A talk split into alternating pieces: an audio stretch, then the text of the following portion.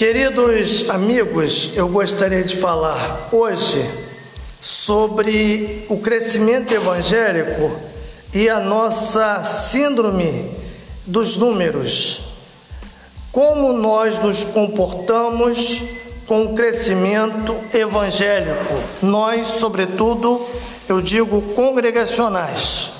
Portanto, eu gostaria de fazer algumas ponderações nesse podcast para sua reflexão.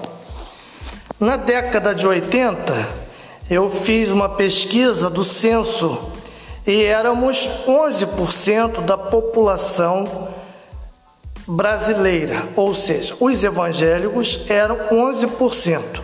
O estado que detinha o maior número de evangélicos era o Rio de Janeiro e a região Sudeste. Nordeste nós pontuávamos 3%. Bom, chegando à década de 80, 90 e a virada do ano 2000, houve uma explosão exponencial imensa do crescimento evangélico. Mas vamos pensar que tipo de crescimento foi esse.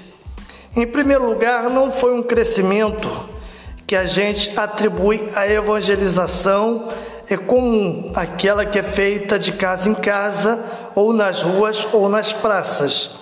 Nós tivemos é, a manifestação e a publicidade evangélica através dos teleevangelistas.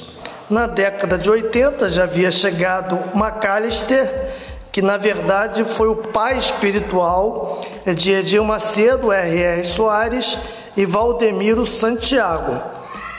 Então, essa explosão midiática fez com que muitas pessoas que eram oriundas de culto afro ou de algum tipo de culto não convencional migrasse para essas igrejas que cresceram assustadoramente.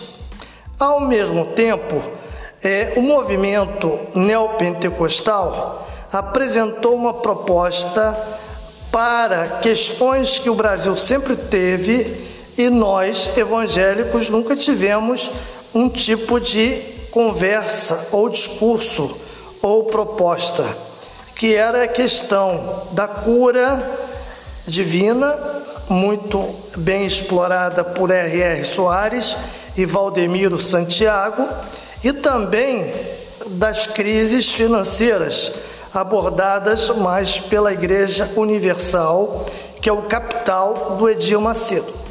Muito bem, essas igrejas cresceram assustadoramente. E você vê em cada canto existe uma igreja dessas. A par disso, as igrejas que se comunicaram bem e foram para o rádio, como as pentecostais, cresceram também exponencialmente.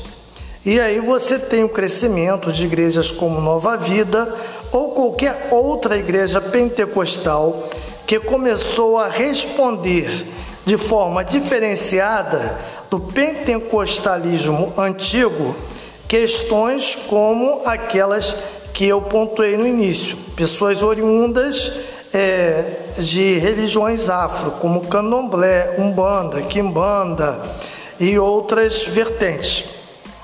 O culto dessas igrejas começou a ser um pouco diferenciado e dar um pouco mais de espaço a transes onde as pessoas caíam, se manifestavam, enfim, toda uma série de liturgia que abria espaço para que essas igrejas recebessem esse tipo de povo que estava deixando os centros indo para as igrejas. De alguma forma, o próprio movimento pentecostal original, que se baseava em usos e costumes e também se baseava apenas no dom de línguas e no batismo do Espírito Santo, acabou mudando. E a própria igreja pentecostal perdeu um pouco a sua identidade. Se por um lado a Igreja Universal e as co-irmãs pentecostais e neopentecostais cresceram assustadoramente e começou a surgir galpões em tudo quanto é canto de pessoas pregando é, às vezes nem sabiam direito o que estavam pregando, porque eram recém-convertidos, e algumas divisões dessas igrejas neopentecostais ou pentecostais, os evangélicos históricos e tradicionais se calaram. Mas aí surge um problema. Numa sociedade onde as pessoas se comunicam, quem se comunica falando bem ou mal, com conhecimento ou sem conhecimento, atrai mais adeptos. Aquelas igrejas que primavam por uma teologia, por um ensino bíblico mais firmado, mais sólido, mas que não se comunicavam com o público através da TV, através do rádio ou através de rádios piratas, acabaram é, ficando isoladas e começou aí o decréscimo. Eu falo com muita liberdade porque na década de 90 eu fui um dos maiores críticos ao decréscimo das igrejas históricas, entre elas os congregacionais. Mas hoje eu faço uma reflexão, entendo que nós decrescemos não por um erro nosso, mas porque essas igrejas também tiveram uma ousadia que não nos é permitido ter até pela sua própria estrutura.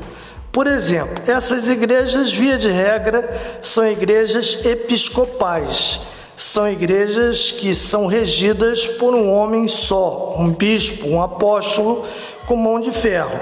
Ele decide e ele tem em si o carisma e leva todo mundo após si. E às vezes nós, mais tradicionais históricos, achamos que o povo está muito preocupado com satisfações sobre resoluções de igreja, sobre números, sobre entrada e saída de ofertas, relatórios. Não, o povo não está preocupado com isso. O povo brasileiro não tem esse perfil. O povo brasileiro é o povo é, místico, é o povo que gosta de cultos miraculosos, não estão preocupados em ofertar. E aí surge um problema. Quem muito pede, muito recebe.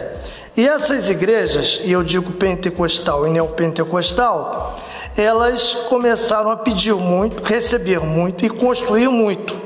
E acabaram criando verdadeiros impérios.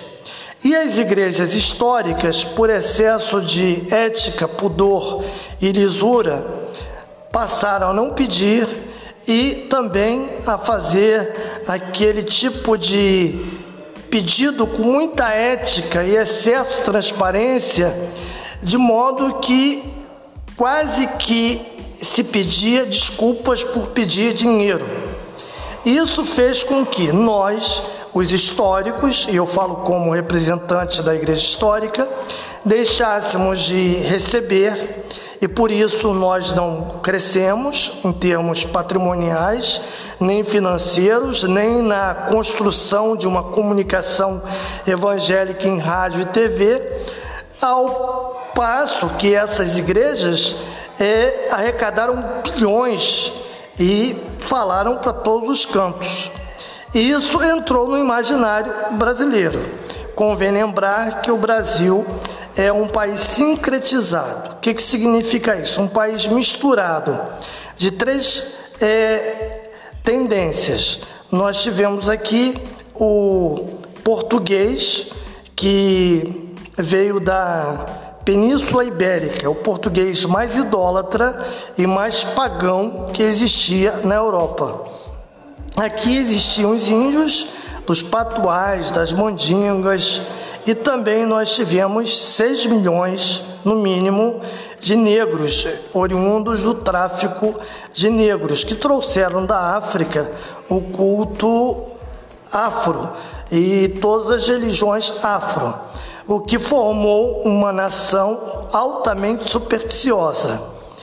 Como as igrejas neopentecostais começaram a identificar que poderiam fazer um culto onde na liturgia tinha espaço para ações semelhantes ao mundo afro e ameríndio também, porque nós tínhamos índio aqui, essas igrejas cresceram mais, porque passaram a dar espaço no culto a manifestações de queda, manifestações que a gente tem aí nessas igrejas que são para nós é, até um pouco bizarras, porque elas são, na verdade, oriundas do próprio movimento é, africano, de matiz africano. Tanto essas quedas que a gente vê, como estes êxtases ou danças no espírito, você, alguns é, anos atrás ou décadas, via isso nos terreiros. E isso adentrou as igrejas, sobretudo nessas vigílias ou em movimentos de reteté. De modo que esse povo entrou na igreja, mas não deixou de lado os seus costumes. Não estou aqui criticando é, algumas manifestações, mas eu creio que algumas coisas que a igreja pentecostal e neopentecostal permitiram se fazer ajudou. Por exemplo, é, as manifestações de curas que não, nem sempre são comprovadas, ou aquelas profecias que dizem tudo e ao mesmo tempo não dizem nada. Ora, nós somos o povo que era povo de cartomantes, povo de rezadeira, povo de benzedeira. Esse povo todo migrou para essas igrejas, pentecostais e neopentecostais. A Assembleia de Deus, que se caracterizava por um culto sóbrio, mas com dom de línguas, passou também a assimilar coisas diferentes. É, talvez não no culto formal, mas naqueles cultos é, fora do padrão chamado cultos de retetés. Com isso, essas igrejas explodiram. Um outro ponto que eu gostaria de considerar é a questão do pregador. Nas igrejas é, históricas ou tradicionais, o pastor, geralmente, ou pregador, passa por um processo acadêmico. Ele estuda quatro anos, depois de quatro anos, ele passa por um concílio, por uma banca oral ou escrita, e assim ele é constituído pastor não é necessariamente uma, uma ação de levantar lideranças espontâneas e carismáticas nas igrejas. Ele é um acadêmico que às vezes, na minha percepção, nesses 33 anos militando na área da educação teológica, eu percebo que muitos nem vocação pastoral ou carisma têm para lidar com os sofrimentos do povo e as questões da alma. Ao contrário das igrejas é, pentecostais e neopentecostais, onde a vocação vem do próprio povo, de gente que, querendo ou não, fazendo bem ou não, tem uma proximidade com o povo muito maior, ou seja, o pastor de igrejas pentecostais e neopentecostais não necessariamente passaram por um curso acadêmico, mas tem excesso de carisma e sabe lidar com a percepção e a crise do povo, respondendo perguntas que às vezes as igrejas históricas e tradicionais não respondiam. Nós vivemos num país em crise há muitos anos e questões como cura, num país onde não há um sistema de saúde para todos, questões como fome, questões como pobreza, foram produto usado por essas igrejas para atrair para cultos de libertação, para culto de cura, para culto de prosperidade. Ora, isso tudo fez com que essas igrejas crescessem assustadoramente. Por outro lado, as igrejas é, tradicionais ou históricas não abriram, até porque não iam negar sua própria fé e essência, espaço para é, manifestações de é, teologia da prosperidade, porque nós não entendemos como bíblica e ao mesmo tempo também cometemos o erro, porque não informamos ao povo como ele poderia se educar é, economicamente.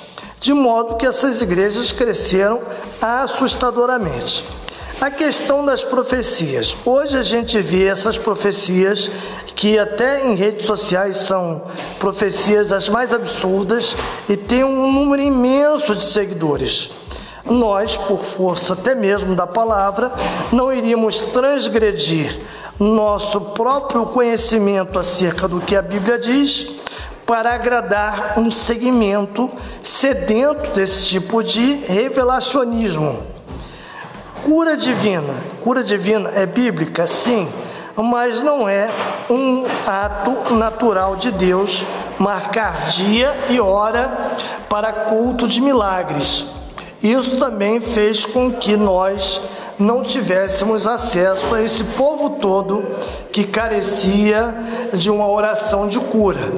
E um dos erros que eu creio que nós cometemos é que nós nos distanciamos muito desse povo todo que precisava de uma palavra de oração no final do culto, porque não queríamos nos aproximar dessa ala pentecostal de cura divina, o que proporcionou um distanciamento. Então, quando nós olhamos hoje para as igrejas históricas esvaziadas, nós questionamos é, por que nós não crescemos e por que eles cresceram tanto. E com o arrefecimento da pandemia, as igrejas pentecostais continuaram na sua linha de atividade, quando as igrejas tradicionais ou históricas é, primaram mais pela questão de salubridade. Isso fez com que muitas igrejas históricas e tradicionais ficassem muito esvaziadas, sobretudo nos grandes centros. Outras coisas que a gente pode pontuar, entre elas, é a localização das igrejas. As igrejas históricas e tradicionais são geralmente antigas e foram colocadas em regiões que outrora eram é, locais de muita habitação.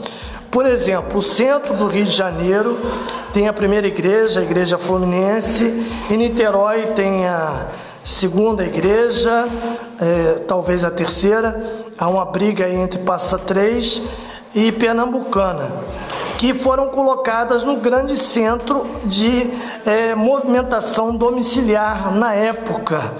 E com o tempo, esses lugares se tornaram desabitados. Hoje o comércio tomou conta e cidades grandes como Niterói, é, o Rio de Janeiro, onde está a Igreja Fluminense, a Pernambucana, entre outras igrejas históricas, ficaram esvaziados, viraram centros comerciais. Ao mesmo tempo, houve um boom de crescimento de igrejas nas regiões mais pobres. Nós temos, por exemplo, em São Gonçalo, 6 mil igrejas, uma do lado da outra. Chegamos à marca de 16 mil pastores em São Gonçalo, de modo que aquele povo que vinha para os grandes centros ou para as igrejas históricas começaram a encontrar mais facilidade em ir para uma igreja ao lado do que pagar passagem, porque a passagem também encareceu durante anos, sobretudo para uma família de quatro pessoas, é, de manhã e de noite, e também a questão do estacionamento. As igrejas históricas nunca pensaram em ter estacionamento. E as igrejas atuais e as neopentecostais, elas é, não deixam de ter um estacionamento. Isso é um fator humano, material? É, mas faz muita diferença. Por outro lado, nós também temos questões como é, a periferia. A periferia começou a dar espaço a pessoas simples para os seus cultos, inclusive tendo uma relação às vezes um pouco confusa para nós com o tráfico. Você vê hoje, por exemplo, o Complexo de Israel, que é uma comunidade de traficantes no Rio de Janeiro, que antes de fazer qualquer tipo de incursão é, contra uma facção, pede oração e não permite que centro é, de macumba ou de candomblé ou umbanda ou equivalente se estabeleça neste local, criando uma cumplicidade muito estranha com a igreja evangélica. A igreja evangélica também se embrenhou pelo caminho da política, o que fez com que ela se tornasse é, um polo muito grande de olhos dos políticos, que ao mesmo tempo começaram a repassar dinheiro para que essas igrejas crescessem. As igrejas tradicionais ficaram um pouco mais distantes desse fenômeno, embora algumas denominações tradicionais entraram nesse esquema. Mas eu não quero mudar o discurso, eu quero dizer que o crescimento pentecostal ele é, mudou, mudou com o tempo, mudou a sua forma e figura, enquanto o discurso evangélico tradicional histórico permaneceu o mesmo, de modo que esse discurso ele não mudou em termos de relação à Bíblia, só mudamos é, algumas coisas. Eu acho que nós deveríamos mudar mais na comunicação. Mas querendo ou não, nós temos que admitir que eles venceram a batalha da comunicação. Eles estão no rádio, na TV, em tudo quanto é canto. E estão levando todo tipo de mensagem bizarra. Então, para você que fica sentindo porque nós decrescemos ou porque nós não crescemos, fique aí com suas reflexões. Nós não querendo aqui dar uma de puro ou puritano, pelo amor de Deus, também não negociamos algumas coisas. Eu acho que o culto tem que ser alegre, tem que ser um culto onde haja a manifestação da alegria do Espírito Santo, mas nós não podemos transigir na mensagem para agradar todo mundo. Até porque hoje o número de desigrejados vai chegar, talvez, no próximo censo a 20 milhões. É, hoje nós somos 30% da população, mas desse 30% é um pessoal grande que entra pela porta da frente da igreja e sai da mesma forma. De modo que a gente tem que repensar a nossa forma de evangelizar sem cultuar os números. Caso contrário, nós vamos sucumbir. Convém lembrar, como eu falei aqui, que no passado, uma igreja como a Igreja Evangélica Congregação Independente, que hoje tem nome Central, recebia membros de tudo quanto é lugar de São Gonçalo e era uma igreja cheia, bem como a primeira igreja congregacional de Niterói. Os pais às vezes levavam oito filhos, sete filhos. Hoje se torna inviável, até porque o preço da passagem não permite e também nós estamos na comunidade do entretenimento. Depois da pandemia, isso aumentou assustadoramente. Nós temos hoje é, as redes sociais, nós temos muitos pastores pregando, temos todo tipo de jogos, temos todo tipo de divertimento, de modo que trazer uma pessoa para uma igreja é muito mais difícil, exceto aquelas pessoas que querem uma libertação mais rápida, um culto quase que self-service, onde ela pode ir sem compromisso de membrar-se como aconteceu recentemente na explosão do crescimento do Ministério Flor de Lis, mas ali não existia uma igreja, existia um aglomerado. E existem muitos aglomerados assim. E igrejas que criam verdadeiros pontes, como a Igreja da Lagoinha, entre tantos. Então não há como nós competirmos.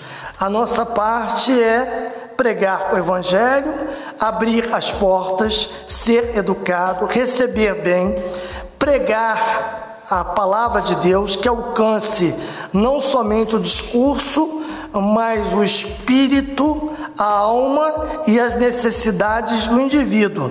Não só dele mesmo, como um ser que existe e tem carências, mas também as necessidades familiares.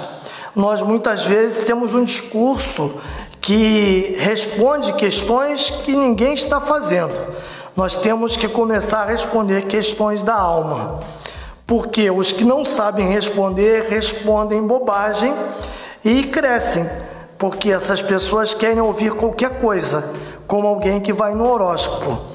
E nós que teoricamente conhecemos mais a Bíblia, precisamos começar a responder as questões da alma. Então, meu querido, minha querida que está ouvindo esse podcast, é, pense se nós estamos falando uma mensagem bíblica que fale também a alma e as necessidades do povo, mas não caia naquele sentimento de menos-valia ou de estagnação de que nós não estamos crescendo e por isso Deus não está nos abençoando. Não. Existe um crescimento, assim como a Igreja Católica cresceu na história quando é, pegou o poder, desde Constantino até a Reforma. E ainda é, sobretudo no Nordeste, uma potência. Nós não podemos cair na questão da quantidade para avaliar uma igreja. Caso assim o façamos, estaremos dizendo que o ministério de Jesus, nos seus três anos de muitos milagres, curas e manifestações espirituais, foi um fracasso. Porque a primeira igreja que se reuniu em seu nome só tinham 120 pessoas, como está descrito em Atos. Mas só depois de muita perseguição é que ela cresceu na pureza, como nos diz sobre a igreja de Laodiceia, a igreja que tinha pouca força. A igreja que tinha muita força é a igreja, perdão, a igreja de Filadélfia. A igreja que tinha muita força era a igreja de Laodiceia, mas ela dizia-se sentir-se rica, poderosa, mas na verdade era pobre, cega e nua. Então, que isso sirva de reflexão no aniversário da igreja que padece de um esvaziamento. Mas eu creio que o Senhor há de acrescentar aqueles que serão salvos à medida da nossa fé, do nosso compromisso com o serviço, com a adoração, com a comunhão, com o ensino e com a pregação da palavra de Deus. Que Deus te abençoe, meu irmão. Ouça esse podcast, anote, pergunte e a gente vai então responder ou tentar é, se aprofundar em alguma dessas questões que passamos aqui. Que Deus te abençoe. Amém.